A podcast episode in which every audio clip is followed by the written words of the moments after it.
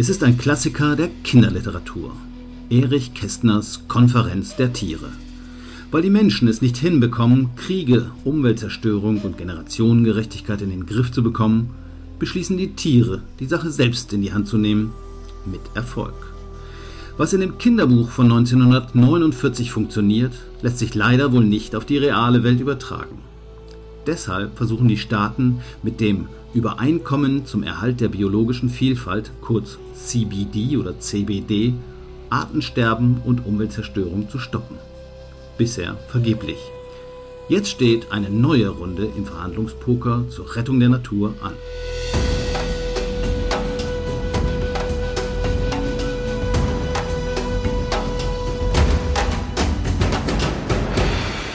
Einer, der für den WWF dabei ist, ist Florian Tietze. Der Politologe hat für die Vereinten Nationen in New York internationale Verhandlungen zu unterschiedlichen Themen begleitet, bevor er zum WWF nach Berlin gewechselt ist. Hier widmet er sich jetzt den Verhandlungen zur Biodiversitätskonvention. Schwieriges Wort. Hallo Florian, danke, dass du heute ein paar Einblicke in den Plan zur Weltrettung gibst. Eigentlich wolltest du bei den Beratungen in Kunming in China sein, aber das wird wohl nichts, oder? Ja, hallo Jörn. Ähm, Ursprünglich war geplant, dass äh, diese große Vertragsstaatenkonferenz ähm, im Oktober 2020 stattfindet. Und durch die Corona-Pandemie, das sind natürlich große Konferenzen, wo äh, fast 200 äh, Länder bzw. Vertreter von diesen Ländern zusammenkommen, dort verhandeln, dort sich treffen, sprechen. Ähm, das ging natürlich jetzt nicht äh, während der Pandemie und deswegen wurde es dann ursprünglich jetzt äh, auf ähm, äh, diesen Oktober ähm, verlegt. Doch das ist jetzt erstmal nur der Auftakt, der nochmal virtuell stattfindet. Und die eigentliche große Konferenz, die wird dann im April nächstes Jahr in China stattfinden. Okay, das heißt, es gibt jetzt wieder jede Menge Zoom-Calls und ähnliche Konferenzen, in die du dich da einloggen musst als äh, Teilnehmer vom WWF. Du sagtest, 196 Länder sind es da, die diesen Vertrag äh, mal unterschrieben haben. Zwei sind nicht dabei, die USA und der Vatikan. Beim Vatikan kann ich mir vorstellen, okay, biologische Vielfalt ist da nicht so dolle, USA ist auch nicht dabei. Genau, so ist es. Ähm, der Vatikan hat natürlich in vielen dieser ähm, ja, Fora einen Beobachterstatus. Die USA sind natürlich äh, bedauerlicherweise nicht dabei. Das hat verschiedene Gründe, die im System der USA liegen und so ein bisschen ja auch äh, in der Vergangenheit der ähm, Außenpolitik der USA und äh, ich könnte mir vorstellen, dass die ähm, schon noch einsteigen würden, aber ähm, dieses politische System der USA und diese Spaltung der beiden Parteien macht das meistens schwierig, gerade in Fragen der Umwelt zum Beispiel. Okay, aber die hatten ja nun auch 30 Jahre Zeit, diesem Vertrag beizutreten, denn das Ganze geht zurück über das Übereinkommen über, den, über biologische Vielfalt, die sogenannte CBD, Convention on Biological Diversity. Das ist eine Konvention, die wurde 1992 auf dem Erdgipfel in Rio beschlossen. Hat man nicht so wahnsinnig viel drüber gehört bisher, im Unterschied zur Klimarahmenkonvention, die ja jedes Jahr quasi wieder verhandelt wird. Beides heißt übrigens COP, also Conference of the Party, Vertragsstaatenkonferenzen. Bei der CBD ist es jetzt die 15. dieser ähm, Vertragsstaatenkonferenzen. Was steht an? Oder warte mal, noch Schritt zurück. Schritt zurück. Ähm, die, das, Übereinkommen für, das Übereinkommen über die biologische Vielfalt 1992 vereinbart. Was waren eigentlich die Ziele von diesem Übereinkommen? Was, was hatte man da im Blick? Ja, das ist ganz interessant. Ähm, genau damals 92 in Rio ähm, hat die Weltgemeinschaft schon verstanden, was die großen ökologischen Krise, Krisen sind äh, der Menschheit. Und Klima war damals schon ähm, äh, ja, so ein bisschen im Vordergrund, aber man hat schon verstanden, auch die biologische Vielfalt, äh, die zu bewahren, ist wichtig, um zum Beispiel auch ähm, den Klimawandel zu stoppen. Und ähm, die CBD, also die Biodiversitätskonvention speziell, ähm, hat drei sogenannte Säulen. Eine ist der Schutz der biologischen Vielfalt und der Ökosysteme. Kann ich da mal kurz einhaken? Äh, also Erhalt der biologischen Vielfalt. Was ist eigentlich biologische Vielfalt? Ist das gleiche wie, wie Artenvielfalt? Sind das also die Summe der Arten oder was muss man sich da vorstellen? Ja, das ist äh, tatsächlich ähm, ein wenig komplex. Ähm, vereinfacht gesagt, ich sage manchmal so, das ist das Netz des Lebens. Ähm, das sind die erstmal alle Arten, Pflanzenarten, Tierarten, Mikroorganismen, die auf diesem Planeten leben. Ähm, das ist aber auch das Funktionieren unserer Ökosysteme, denn ähm, diese Arten funktionieren ja im Zusammenspiel, die sind voneinander abhängig und ähm, funktionieren in Ökosystemen, die komplex sind. Dazu gehört auch die genetische Vielfalt, also ähm, die genetischen Ressourcen, die überall äh, vorhanden sind auf dieser Erde, von denen zum Beispiel auch unsere moderne Medizin teils abhängt oder abstammt. Ich glaube, die Lebensräume gehören auch noch dazu, die Vielfalt an Lebensräumen. Also das ist die erste Säule dieses Übereinkommens, der CBD. Die zweite und die dritte, wie sind die? Ähm, die zweite eben, die nachhaltige Nutzung. Da geht es auch so ein bisschen darum, dass man damals schon verstanden hat, dass unser Leben, unsere Ernährung zum Beispiel, unsere ganzen Lebensweisen ähm, abhängig sind von dieser Natur, von der biologischen Vielfalt und dass man die nachhaltig nutzen muss. Denn wir müssen uns ja weiterhin ernähren und ähm, zum Beispiel Flächen nutzen durch Landwirtschaft. Aber das muss eben nachhaltig geschehen. Dann passiert es nicht nachhaltig, zerstören wir diese Flächen und verlieren die biologische Vielfalt. Das war, wenn man so will, der Startschuss damals über die Diskussion über Sustainability, was ja heute eigentlich in aller Munde ist. Zumindest das hat man äh, erreicht. Das dritte Ziel, das ist mir nicht so ganz klar, was da auch immer genannt ist, die, der gerechte Vorteilsausgleich. Da ging es dann, glaube ich, wenn ich mich lang, lang ist her daran erinnere, da ging es dann auch über so Biopiraterie und dass man sowas ausschließen wollte, dass irgendwelche Konzerne hingehen und sagen, oh, ich mache jetzt ein Patent auf eine Pflanze, die die Indigenen in Südafrika vielleicht schon seit 500 Jahren gegen Kopfschmerzen nutze und vermarkte die. Ist es das? Das trifft es ganz gut, ja. Das, ist, das, das fliegt sehr unter dem Radar, ähm, auch in der Öffentlichkeit. Ähm, äh, das, ist, das ist das, was ich angesprochen hatte mit den genetischen Ressourcen. Also ähm, zum Beispiel, ähm, wenn wir, auch europäische Pharmakonzerne, äh, Medikamente ähm, herstellen, basieren die ja auf ähm, genetischem Material. Und dieses genetische Material kommt zum Beispiel aus Pflanzen aus Afrika, Südamerika, Asien oft.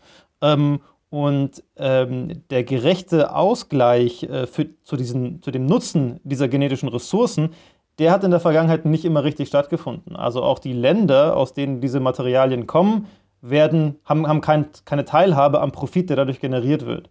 Und da versucht man eben nun einen gerechteren Ausgleich zu schaffen dass äh, auch, das sind ja meistens Entwicklungsländer, dass die einen Teil vom Kuchen abbekommen, wenn darauf, davon Geld gemacht wird zum Beispiel. Ja? Also in den großen Pharmakonzernen zum Beispiel, die äh, gerade im globalen Norden, ja. Äh, okay, das waren die Ziele des Übereinkommens, das ist nur 30 Jahre her und dann hat man jetzt, geht man in die 15. Runde der Vertragsstaaten, Konferenzen oder Diskussionen. Äh, so richtig weit ist man nicht gekommen, oder? Ja, in der Vergangenheit leider nicht. Ähm, es gab bereits 2010 äh, ähm, einen, einen vorherigen strategischen Plan mit 20 Zielen, die sich die Weltgemeinschaft damals in, in Japan, in Aichi, ähm, das ist so eine Präfektur in Japan, dort wurde das verabschiedet und deswegen heißen die Aichi-Ziele. und mit diesen Zielen hat man sich damals schon vorgenommen, möchte man den Verlust der biologischen Vielfalt aufhalten nicht so ganz geklappt, oder? Nein, 2020, jetzt sind die ja ausgelaufen und äh, das Ergebnis ist ganz klar, keines dieser 20 Ziele wurde auch nur annähernd erreicht. Und jetzt stehen wir vor der Herausforderung, dass der Artenverlust so schnell vorangeht wie noch nie vorher und wir noch schlimmer dastehen wie vor äh, zehn Jahren.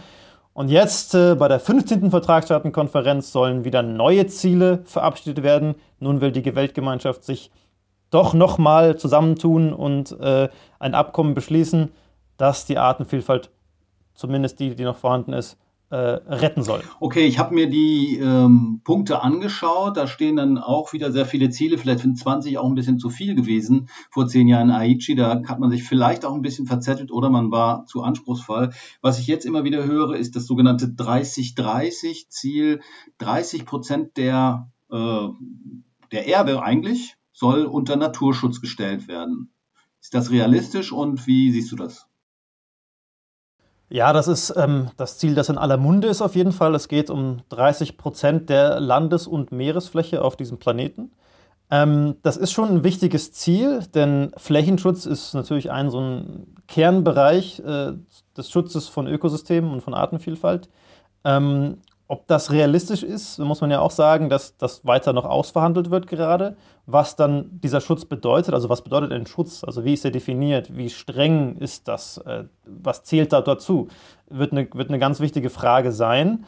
Ähm, und äh, wo sollen diese 30 Prozent sein? Heißt das 30 Prozent in jedem Land oder schützen wir über Landesgrenzen hinweg die Flächen, wo noch am meisten biologische Vielfalt vorhanden ist. Das sind Fragen, die sind noch ungeklärt, da wird heiß diskutiert. Ah, das müsst ihr klären. Genau. Ähm, und natürlich ist die Umsetzung die Frage. Also ähm, wie realistisch ist das? Ähm, da muss viel politischer Wille her.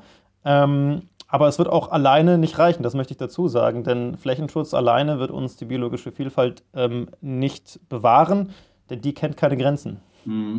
Da gibt es natürlich auch schon eine, Konflikt, eine Konfliktlinie, die sich abzeichnet, also auch zwischen NGOs. Denn wenn man sagt, man stellt die biologisch wertvollsten Gegenden der Welt unter Schutz, dann sind das meistens Regionen, wo oft auch noch indigene Menschen leben und denen äh, jetzt vorzuschreiben, das ist jetzt euer Schutzgebiet, weil wir unsere Biodiversität in, in den restlichen Teil der Welt schon versaut haben, ähm, stößt natürlich auch auf Kritik. Wie siehst du die Diskussion? Ja, das ist tatsächlich eines unserer äh, Kernziele, die wir in diesen Verhandlungen verfolgen, dass wenn so ein Ziel verabschiedet wird, dass in diesem Ziel ganz klar gesagt wird, dass ähm, das nur gemeinsam mit den indigenen Völkern passieren kann, dass die Gebietsrechte und generell die Menschenrechte dieser indigenen Völker und aller Menschen, äh, die dort leben, gewahrt werden und dass die in die Entscheidungen mit einbezogen werden. Denn ähm, eines ist auch äh, klar, das wissen wir, dass äh, die Gebiete, die seit langem von indigenen Völkern nicht nur bewohnt, sondern auch bewirtschaftet werden, auch wenn das gar keine Naturschutzgebiete sind, die sind meistens in einem ganz guten ökologischen Zustand. Das sind mhm. nicht die Problemgebiete. Da wird es dann wahrscheinlich wieder sehr ins Detail gehen bei den Diskussionen. Ich kenne es so von den Klimagipfeln, wo man dann in der letzten Nacht noch über ein paar Fußnoten diskutiert. Äh, ich vermute, liegt jetzt schon so ein, so ein äh, Plan auch vor, wo noch ganz viel in Klammern steht oder wie äh, läuft das ab? Ja, es gibt einen ersten Entwurf, ähm, der orientiert sich auch grob an dem, was die wissenschaftlichen Berichte uns sagen, was die Problembereiche sind. Und dann sind da Dinge dabei, wie, äh, wie wird das Ganze finanziert, was sind die Umsetzungsmechanismen, wie wird Bericht erstattet für den Fortschritt, ähm, aber auch wichtige Dinge wie ähm, Transformation unserer Wirtschaftssysteme und Wirtschaftssektoren. Äh, das ist ganz wichtig. Der Entwurf ist aber noch nicht auf dem Niveau, äh, den wir gerne sehen würden. Also der reicht noch gar nicht aus, um bis 2030 den Verlust aufzuhalten. Und ganz grobe Fragen oder große Fragen wie, ähm, wer bezahlt denn das alles? Wie werden Entwicklungsländer unterstützt bei der Umsetzung, bei denen ja ein Großteil der biologischen Vielfalt noch äh, vor Ort vorhanden ist? Ähm, da wird noch sehr heiß diskutiert und es sind, ja, es sind sehr, sehr, sehr viele Klammern noch offen. Und deswegen sind die nächsten Monate bis zum April so wichtig.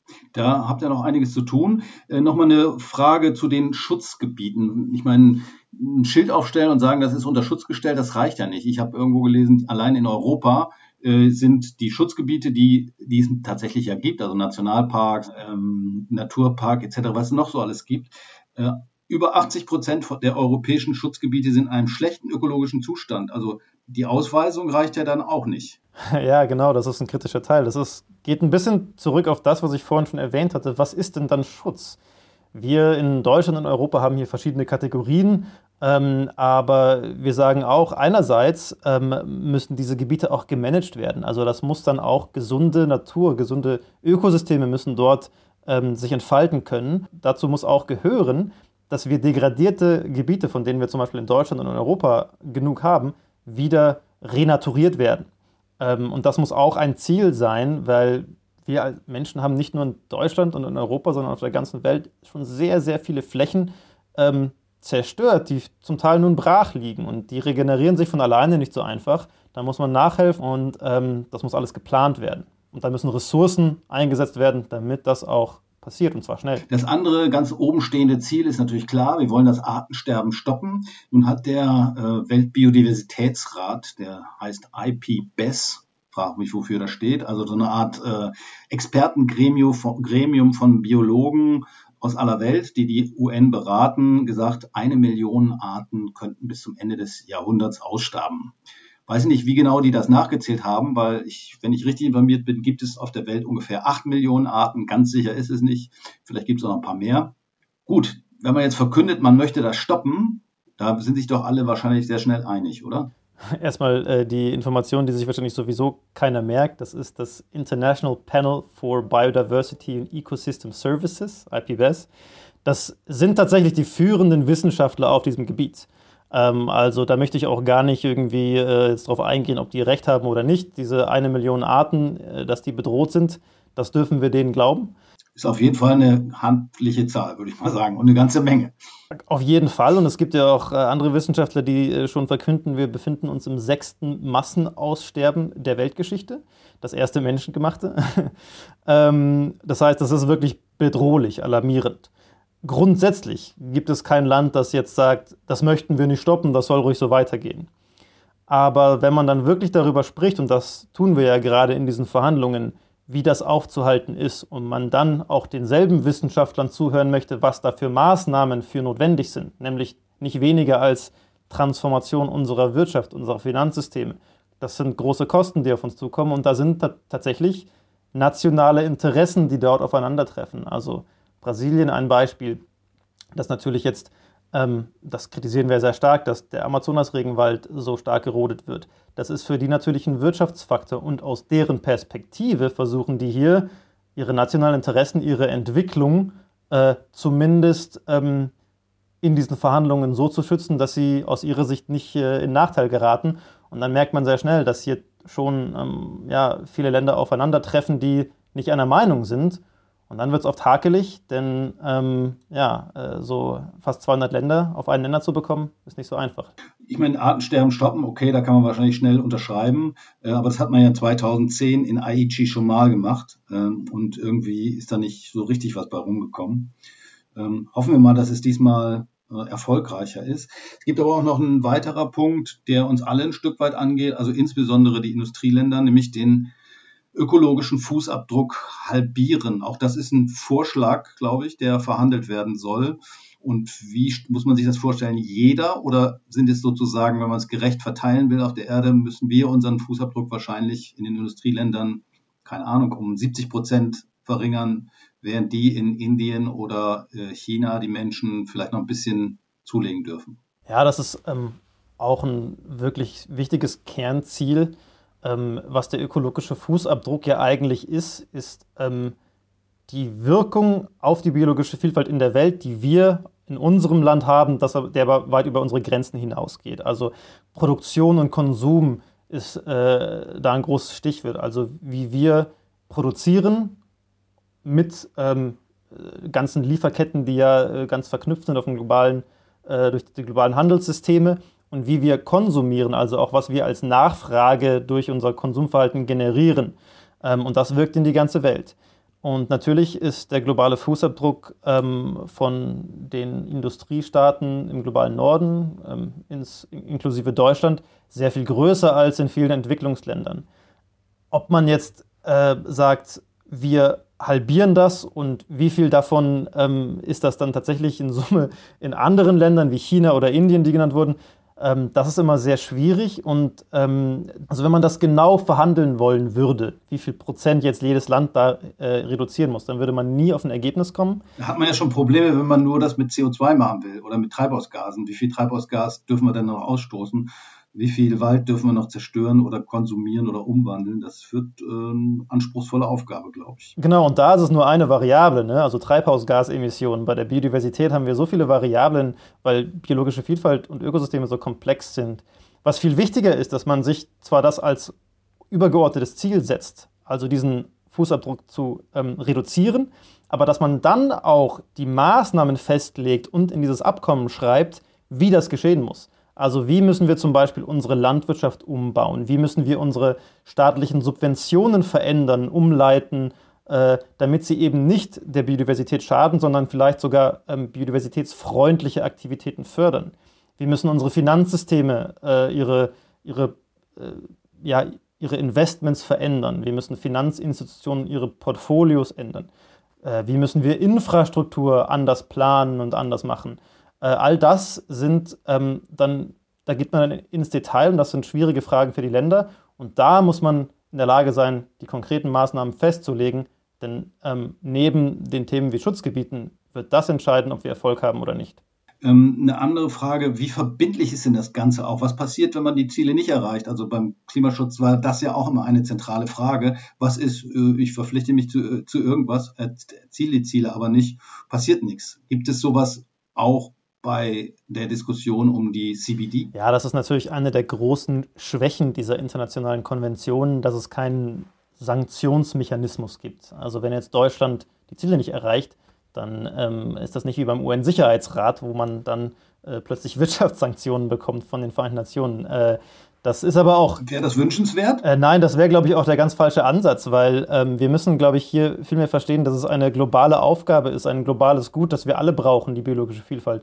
Und wir müssen hier mit Solidarität rangehen, diese Aufgabe gemeinschaftlich lösen. Und jeder muss sein, also jedes Land äh, muss seinen Beitrag dazu leisten. Wenn man hier in einem Konkurrenzdenken anfängt, dann ist das nicht zielführend, weil das ist ja genau der Teil, der uns in den Verhandlungen so ins Stocken geraten lässt, wenn es darum geht, oh, wer muss denn jetzt wie viel äh, schützen, wie schlecht ist das für die Entwicklung und wer muss wie viel bezahlen. Wir müssen hier wirklich dran denken, wir sind hier in einem Boot und müssen das gemeinschaftlich lösen. Das muss der Spirit sein. Gut, dein Wort in Gottes Ohr oder in das Ohr der Delegierten, der Delegationen. Andere Frage, das Ganze wird ja auch ein bisschen was kosten, schätze ich mal.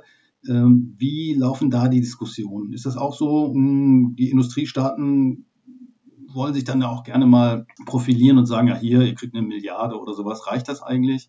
Oder wie viel braucht man äh, und wo soll es herkommen? Ja, das, das ist eines der wichtigsten Themen in diesen Verhandlungen, wo auch die Staaten am meisten aneinander geraten. Denn wenn man die Finanzierungslücke betrachtet, also wie viel Geld geschätzt notwendig ist, um dieses neue Abkommen wirklich umzusetzen, dann sprechen wir von 700 Milliarden Dollar, die pro Jahr fehlen gerade.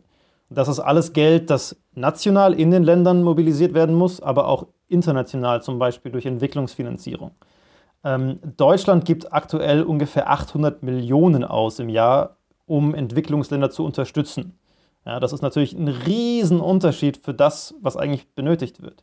Wir fordern, dass Deutschland das auf 2 Milliarden pro Jahr erhöhen sollte, aber auch das wird nicht reichen. Also es braucht einfach ähm, einerseits mehr Geld von allen Teilnehmern, öffentlich, aber auch von privaten Gebern. Wir müssen aber auch die Geldströme verändern, die gerade äh, fließen und die biologische Vielfalt zerstören. Also schädliche Subventionen, aber auch Investments im Finanzsektor und von beiden Seiten auf diese Finanzlücke einwirken. Allerdings muss man auch sagen, damit wir hier überhaupt ein erfolgreiches Abkommen zustande bekommen, muss das innenpolitischen Diskurs eine Lösung herbeiführen. Und zwar sagen natürlich auch zu Recht die Entwicklungsländer, ähm, wir brauchen eure Hilfe. Wir müssen hier unsere, ähm, wir haben hier die meiste Biodiversität noch in unseren ähm, Grenzen. Die nicht anzufassen, ist für uns ein Nachteil in unserer Entwicklung. Wir brauchen dafür Entschädigung, wir brauchen eure Unterstützung. Das ist Geld, das ist aber auch technische Unterstützung, das ist Expertise, Kapazitäten. Ähm, und hier, das habe ich, das meinte ich davor mit der ähm, globalen Solidarität. Hier müssen die entwickelten, reichen Länder mehr tun, um dem globalen Süden unter die Arme zu greifen. Sonst ähm, sowohl für das Abkommen, damit es zustande kommt, und dann in der Umsetzung. Du hast darüber geredet, dass der Schutz der Biodiversität Geld kostet. Unterlassener Biodiversitätsschutz kostet aber wahrscheinlich auch Geld, ähnlich wie beim Klimaschutz. Oder man kann es vielleicht deutlich machen, wenn eine Art so gut wie ausgestorben ist, die wieder sozusagen wieder zu beleben, ist viel, viel teurer. Gibt es da auch so gesamte Zahlen, äh, die man mal heranziehen könnte? Ja, das kann man. Also erstmal muss man sagen, eine Art, die ausgestorben ist, die kommt nicht wieder, ne? die ist weg. Das ist irreversibel, ähm, die haben wir verloren und deswegen dürfen wir auch keine Zeit verlieren, weil jedes Jahr verlieren wir mehr und mehr. Ähm, tatsächlich haben die, die, die führenden Ökonomen der Welt, also zum Beispiel das Weltwirtschaftsforum, bereits begriffen, wie teuer das potenziell ist und wie fundamental systemrelevant biologische Vielfalt ist für, für uns alle, also für unseren Wohlstand auch, für die Art und Weise, wie wir wirtschaften. Die schätzen, dass ähm, ungefähr 44 Billionen US-Dollar pro Jahr abhängig sind von ähm, der Natur, von der biologischen Vielfalt, an Wirtschaftsleistungen, die die ganze Welt Jahr pro Jahr äh, generiert. Das ist die Hälfte von unserem globalen Bruttoinlandsprodukt, wenn man das so sagen kann. Das sind diese Ansätze, wo man versucht, auch die Leistung der Natur zu monetarisieren. Da kommt immer das Beispiel der Bienen, bringen jedes Jahr, keine Ahnung, 40 Milliarden oder noch mehr. Äh, das ist natürlich eine Menge. Da kann man auch, daran wird auch deutlich, was für, was für Summen das eigentlich tatsächlich sind und worum es da geht. Ja, also da geht es um natürliche Ressourcen, da geht es aber auch um Dinge, wie du schon sagtest. Ähm, wenn wir zum Beispiel Wasserquellen verschmutzen oder ein Waldökosystem kein, äh, die Wasserquellen nicht mehr ähm, unterstützen kann, wenn wir keine saubere Luft mehr haben oder eben Ökosystemleistungen wie zum Beispiel Bestäuber nicht mehr uns helfen äh, äh in, in der Produktion von Nahrungsmitteln zum Beispiel, dann ähm, kostet das Geld und das produziert aber auch dann Probleme, die wir dann wieder lösen müssen. Also das ist ein Teufelskreis. Die auch wieder Geld kosten, natürlich. Ja, na, natürlich, genau. Äh, und auch ganz andere Herausforderungen mit sich bringen. Also nehmen wir mal an, hier ist wirklich im Zusammenhang mit dem Klimawandel, das muss man auch mal dazu sagen, äh, wenn gewisse Regionen dann in Probleme kommen, wo sie dann Nahrungsmittelknappheit haben, weil eben Ökosysteme und äh, Klima nicht mehr in der Lage sind, hier die Grundbedürfnisse zu gewährleisten, dann kann das auch Migrationsströme auslösen und, und so weiter. Also wir bekommen hier wirklich in, in einen Teufelskreis, ähm, den wir nicht haben wollen. Gut, ein sehr komplexes Problem, das angegangen wird jetzt im Oktober. Die Verhandlungen werden dann im kommenden Jahr 2022 im April hoffentlich mit einem möglichst knallharten, wasserdichten Abkommen äh, fortgeführt oder beendet. Das wünschen wir uns zumindest. Also mal eben kurz die Welt retten.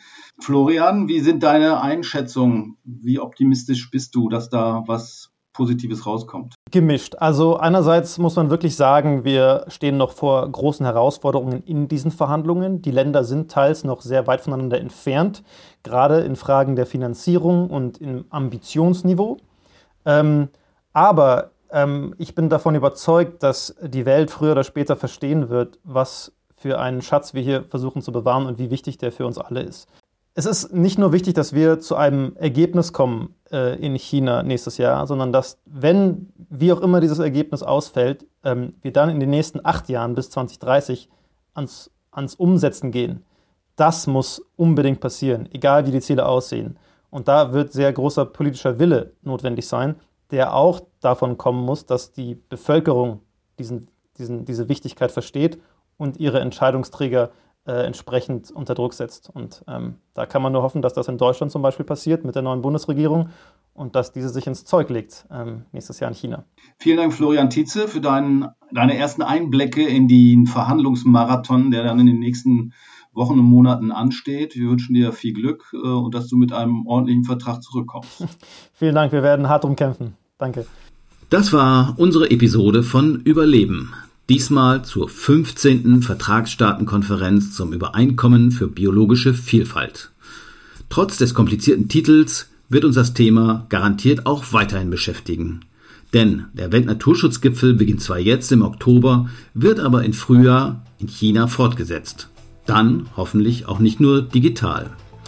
Und um nochmal auf das Kinderbuch von Erich Kästner zu kommen, die Tiere entschließen sich erst nach der 86. gescheiterten Konferenz, das Heft selbst in die Hand zu nehmen. Bleibt zu hoffen, dass die Menschheit diesmal vielleicht doch etwas schneller zu Potte kommt. Mein Name ist Jörn Ehlers, ich bedanke mich fürs Zuhören und hört gerne wieder rein beim Überleben-Podcast des WWF.